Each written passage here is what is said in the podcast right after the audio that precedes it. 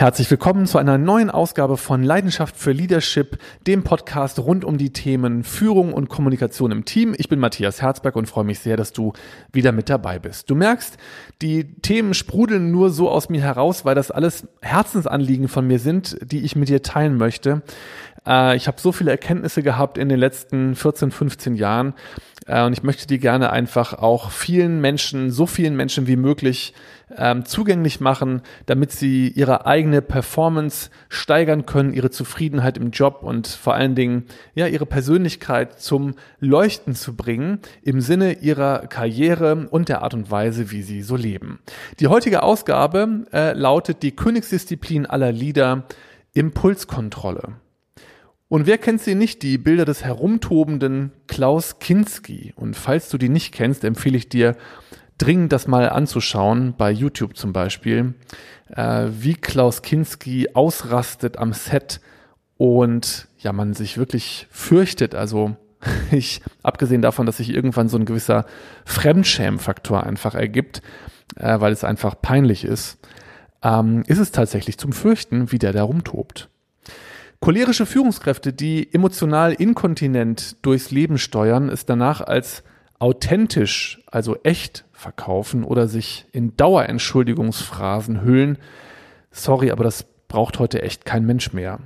Organisationen, die solche Menschen auf Führungspositionen beschäftigen und die Erfahrung machen, dass diese nicht willens zur Selbstreflexion sind, empfehle ich, sich von denen zu trennen. Denn die Summe, die das vielleicht im Rahmen eines Aufhebungsvertrags kostet, ist auch wenn es vielleicht viel Geld sein mag, was da von Anwälten ausgehandelt wird, im Vergleich zu den Kollateralschäden und Folgekosten durch Mitarbeitende, die sich ins Kranken verabschieden, kündigen oder nur noch Dienst nach Vorschrift machen, relativ übersichtlich.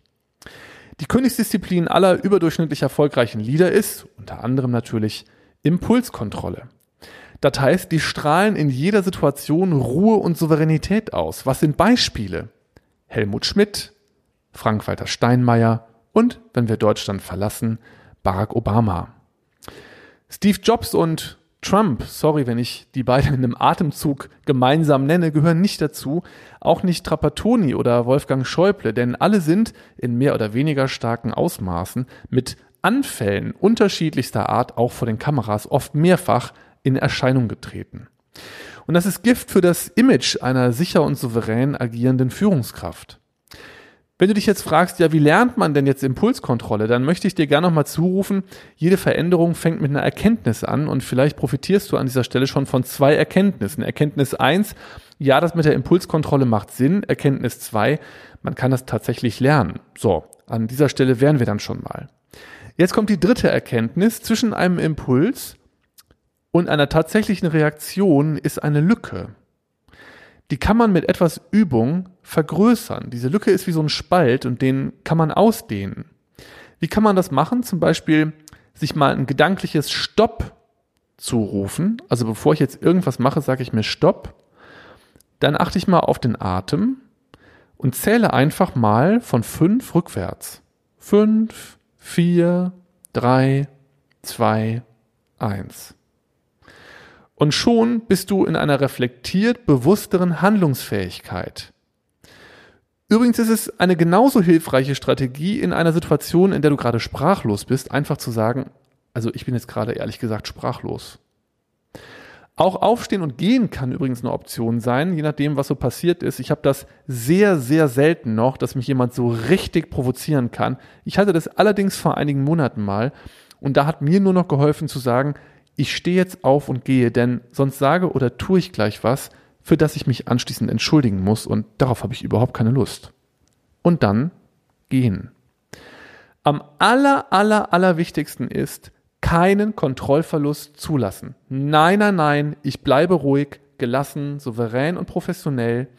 Wenn man das will, dann kann man das lernen. Das geht, ich habe es auch geschafft und viele Leute wollen mich gelegentlich mal explodieren sehen. Aber das gebe ich denen nicht. Und das macht die richtig fertig. Warum? Weil ich in einem unerreichbaren Hochstatus bin.